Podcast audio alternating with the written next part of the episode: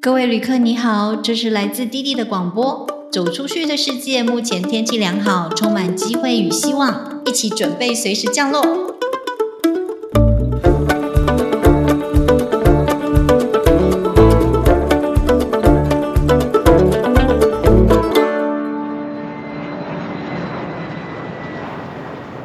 大家好，我是滴滴，今天你开心吗？在我这么多年留学顾问的工作当中啊，我发现很多同学都想要自己申请学校看看，但是呢，其实是担心又害怕的，很没有安全感。一下子怕错过了 deadline，一下子呢又怕漏了什么文件。如果你想要自己申请的话，可以怎么准备呢？今天我就想要把几个小秘诀告诉大家，要注意的事项偷偷分享给大家，教你自己怎么样 DIY 申请学校哦。好，那今天我们就是要来聊聊，当我们准备想要申请国外的学校的时候，应该要注意的几件事情啊。我们来想想看好了，如果你要开始申请国外的学校，你的第一步是什么呀？你是不是上 Google，然后打一些关键字？但是这时候你的关键字是什么呢？嗯，你可能会想说打打美国大学，或者你想要去的是英国，你就打打留学英国。那你可能就会看到很多很多国外大学的资料，比方说一个排名啊，或者是这些学校的资讯。美国来说好了，大概就四千多所学校，你怎么知道哪些是适合你？可能你就会看一下 ranking。Ranking 就是所谓的排名，R A N K I N G 就是排名。那通常美国的话，我们也许会看看 U S News 它每年呃公布出来的排名。好，那我想其实留学申请的步骤非常繁琐，还有很多很多的细节。之后我们也会准备一些线上留学工作坊，希望跟同学。呃，交流，然后提供大家一些方向。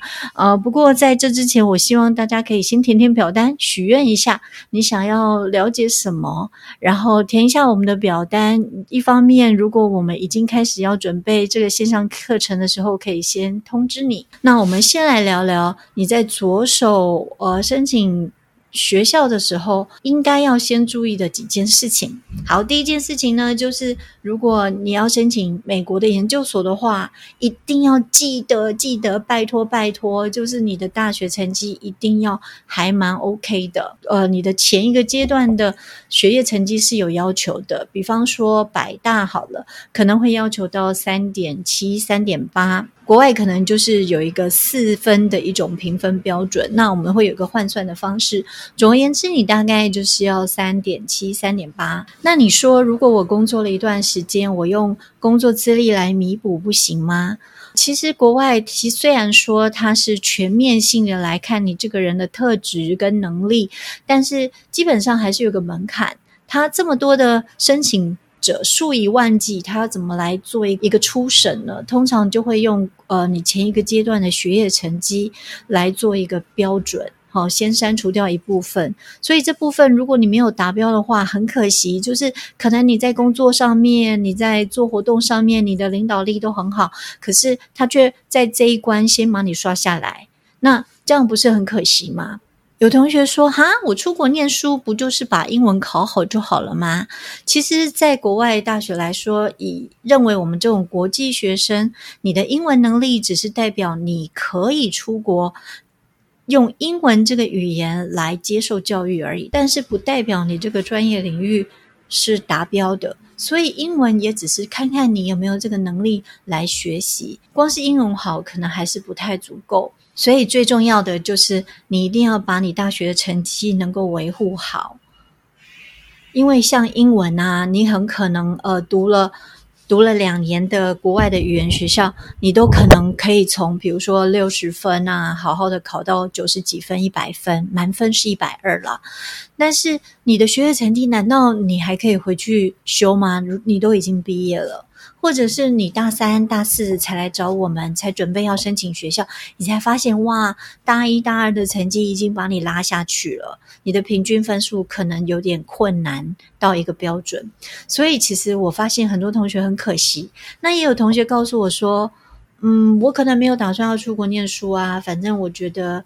呃，就是要好好好的玩一玩。我真的是有碰过一些同学，他们在毕业以后并没有打算要出国念书，但是工作了几年，他可能也只是想说，哎，那我就利用放假的时间到一个城市去体验这个生活，那顺便学学语言好了。可是后来这个同学打电话给我，他就在美国，他就打电话给我。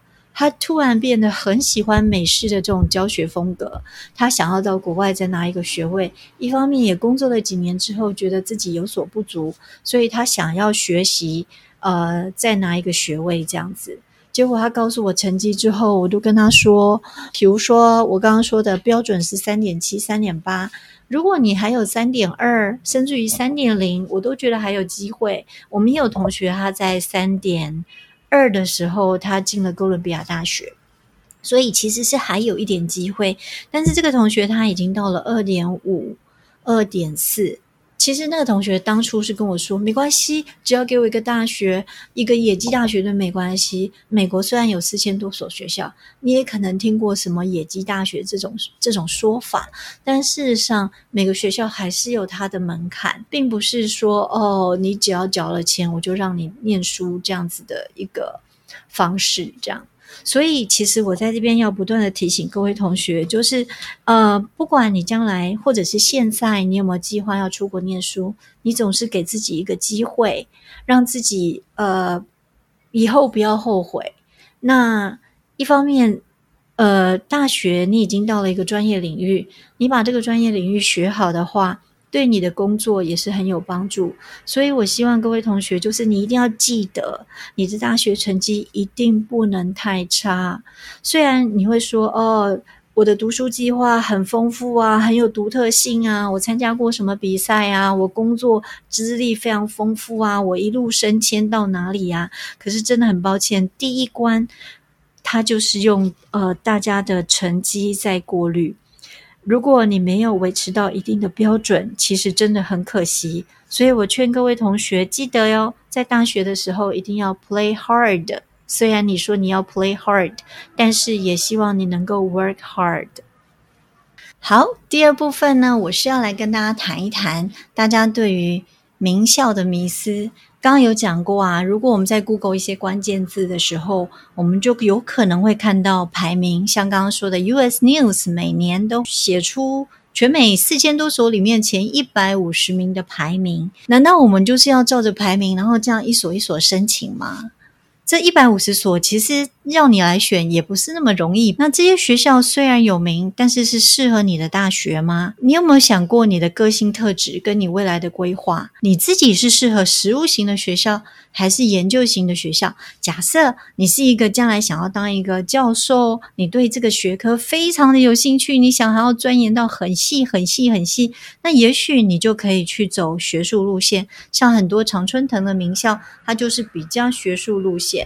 但是如果你想要在某一个领域，呃，走很实务的路线，像我在我的母校纽约大学，就是念英语教学系。我从小的愿望就是想要当一位老师，所以我念这个学校的时候，这个学校当初设定走向的时候，他就希望他是走实务路线。呃，他的课程呢，很多像我的英语教学系是直接上场。呃，你想要当英文老师吧？好，那你上台吧，教我们英文。你可能，而且我的同学啊，当时很多都是已经在美国是英文老师的美国人。那我们上场的时候，可能呃，就会开始教我的这些老师同学们，呃，听力啊，或者是做一些活动啊，然后这些同学们。再给我一些 feedback，告诉我说：“哦，你刚刚哪一点做的最好？”诶，其实美国人很喜欢称赞你的，他们很容易去说出你哪里好啊。当然，他们也会说：“诶，那哪里还可以再调整？”其实这整些课程上下来非常的有趣，从这种模拟教学当中，你就可以知道自己要怎么样再进步。当然，也有一部分是在讲一些所谓人类对于语言习得的一些分析研究。不过整体而言呢，这些课程还是比较呃实务的，直接上场的概念，或者是像商学院说服我，告诉我为什么我要买你的东西。其实你知道吗？在美国，除了那些所谓刚刚说的排名上的百大名校，还有所谓的文理学院 （liberal arts college）。尤其是大学部，呃，像嗯一个很有名的学校叫卫斯理女子学院，就是讲宋美龄还有希拉蕊克林顿这种文理学院的校园，通常不会很大，师生的比例非常高哦。师生比就是说，一个老师可能只有配六到八个学生，这种很小班制的，老师跟同学都会认识。所以其实大家的相处感情会非常的融洽，那老师也能够掌握你的学习状况。呃，我觉得在这种学校里面，学生是蛮容易融入美国在地的生活。接下来，我想跟大家聊聊社区大学。呃，除了刚刚说的四年制的大学，还有后来说的文理学院，也是四年制的。顾名思义，社区这两个字，community，就是在你家附近的一所大学嘛。所以，其实美国在地人很多人自己是选择念社区大学的。一方面，他们离家近，然后可以住在家里；一方面，学费也很优惠，大概一年只要台币六十万到七十万。如果是刚刚那种四年制大学的话，大概是一年从一百万到两百万都有可能。国际学生去念的话，就比较有一个困难，就是这样的大学通常是没有宿舍，不过学费很优惠就是了。社区大学主要就是两年制的一个学院，念完之后，很多的社区大学其实他们都跟很多的四年制大学有签约，所以你念完大一、大二之后呢，你拿到一个副学士学位，然后学校也会辅导你转到一个呃所谓他们签约的学校，甚至于不是也没关系，你就用转学的方式到其他的四年制大学。这些四年制大学，如果是签约的话，很有可能都会转入到一个还不错的名校呢。像我有个学生呢，那时候就是就读戏谷附近的一个社区大学，然后学校协助辅导他转入了伯克莱大学。你看看，他本来是一个呃社区大学，最后拿到的学位是伯克莱大学。我希望有一天我有机会约他来跟大家聊一聊。他的这一段经历，所以除了所谓 US News 上面的一百五十大的学校之外，事实上还有很多很多像文理大学呀、社区大学呀，根本不在排行榜上，或者是像有些私立大学，像我在纽约就有所谓的私立大学叫做 CUNY，C U N Y，就是。City University of New York，它有很多的分校。通常你要到那里生活之后，你才会知道说，哦，原来这个城市有这个 City University，甚至于你还可以免费去旁听啊。那这些学校它可能没有在国际上面打广告，你当然不会知道。那你要怎么知道呢？可能你就是刚好有亲戚在那个城市啊，或者你刚好有学长学姐念这个学校。或者可能要像我们这些留学顾问啊，长期累积下来，呃，才会有一些口袋名单。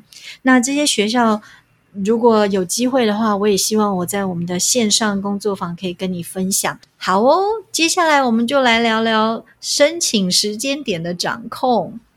如果你打算一毕业就很顺利的进入到九月开学的研究所。也就是说，你如果五月、六月毕业，然后你一毕业之后九月就要入学的话，你知道你什么时候就要开始申请的动作吗？最早的截止日有可能会是在前一年的十月。举例来说好了，比方你二零二二的九月要入学，你可能在二零二一的十一月，其实你就要把表格已经填好送出去。那你知道表格填好要放多少东西在那表格里面吗？你可能要交了你的英文成绩单，你可能要交了你的读书计划、履历表，老师要把推荐信都准备好。那你说哈？可是我的大学成绩还没有最后的结果，没关系。这之前，比方说你可能是大四上以前的成绩，先给学校。等你正式入学的时候，可能学校还会请你要补充最后最后的一个成绩单，所以你就知道说，哦，我有可能最早在十一月要送出的话，我要往前推多久，我才能够准备好我的英文考试，准备好我的什么 GRE、GMAT，或者是大学部的话，你要准备 SAT、ACT，这些你要花时间准备。如果你英文很厉害，当然你可能考一次你就可以考到很高分。但是也许我们要花很多的时间准备，而且同时你不是只有准备英文哦，你还要准备你的读书计划，你还要写文章，然后每个学校可能还有它不同的规定。然后在这之前，你还要找到你到底要送哪些学校。我要告诉大家，最早最早你有可能在十一月多就要截止，那你要往前推，起码。推个一年半吧。如果你是大四毕业很顺的就要进入研究所的话，那你可能大三就要开始准备了。千万不要觉得很充裕，因为有时候你找完这些资料，已经又过了半年，同时你还要准备你大学的学业啊，对不对？大学你也不是只有工读书啊，你也要玩一下。所以呢，其实你会发现你的时间其实还蛮紧迫的。那有时候考了一个一次英文不满意，还要再考第二次啊。然后你决定了这些学校之后，才发现天哪，他不是只要我的读书计划，他还要另外写一些 essay。总而言之，我只是告诉各位同学，如果你是大四一毕业就要顺顺的进入研究所的话，我建议你其实可以从大二下或者是大三就开始准备。如果你要申请研究所，也不急着一毕业就要去就读的话，我觉得累积工作的资历也是蛮好的。像如果你要申请美国的 MBA，他们就希望你有两年的工作经验。我就觉得你不需要急着去考托福什么的，你可以开始搜集一下你想要申请的学校，看看这些学校他想要什么样资格的学生。如果你不急着一毕业就要去念研究所，你想要工作个几年，我觉得也很好。像有些 MBA，他们是希望你有一些工作资历，再来申请他们的学校。我就觉得你不需要急着去考托福，因为毕竟托福有两年的有效期限。但是你你可以先搜集一下这些学校，他们要什么样的学生，然后。呃，你工作的时候好好表现。一方面，我们也发现，当你开始工作之后啊，你会发现工作的时间已经占据了大部分，你可能也没有时间去准备怎么样申请学校。那你就会又要工作，又要申请学校，就会蜡烛两头烧。提早准备总是好的，让自己有一个比较轻松面对的缓冲的时间。好喽，那今天的 take away 呢，就是再提醒大家一次。第一点，你一定要记得大学成绩一定要顾好，因为英文你可以去补习，好，你可以去游学，把英文读到六十分，考到一百分都没有问题。花钱花时间把英文盯到很高分都没有问题，但是你的大学成绩真的没有办法回头。好，第二点呢，就是名校的排名，我在这边。建议同学也只是参考而已，呃，当然名校有它优势的地方。如果你的个性或你将来要发展的方向就是这个名校，呃，它可以提供你的，这就是适合你的学校。我名校是很好的，我不是说迷思就代表说哦，我们不要相信这种所谓的名校，而是我是要告诉你，你要找到适合自己的学校更重要。第三点呢，记得哦，你要提早开始准备。很多学校其实在一年前，呃，如果是九月开学，十一月截止，基本上是不到一年的时间去准备好。当你听完这一集的内容，希望你可以更有方向来试试看，可以为自己申请学校，走出去冒险，看看这个世界有多好玩。那你也可以去点击我们的表单啊，来报名我们的线上留学工作坊。你可以许愿你想要学到什么，我们在线上见面，然后给你一些意见，希望可以见到你哦。这一集，如果你觉得很有帮助的话，请你帮我们分享出去，或者是在这个平台上面评分留言给我。好喽，今天就这样喽，我们下个礼拜再见，拜拜。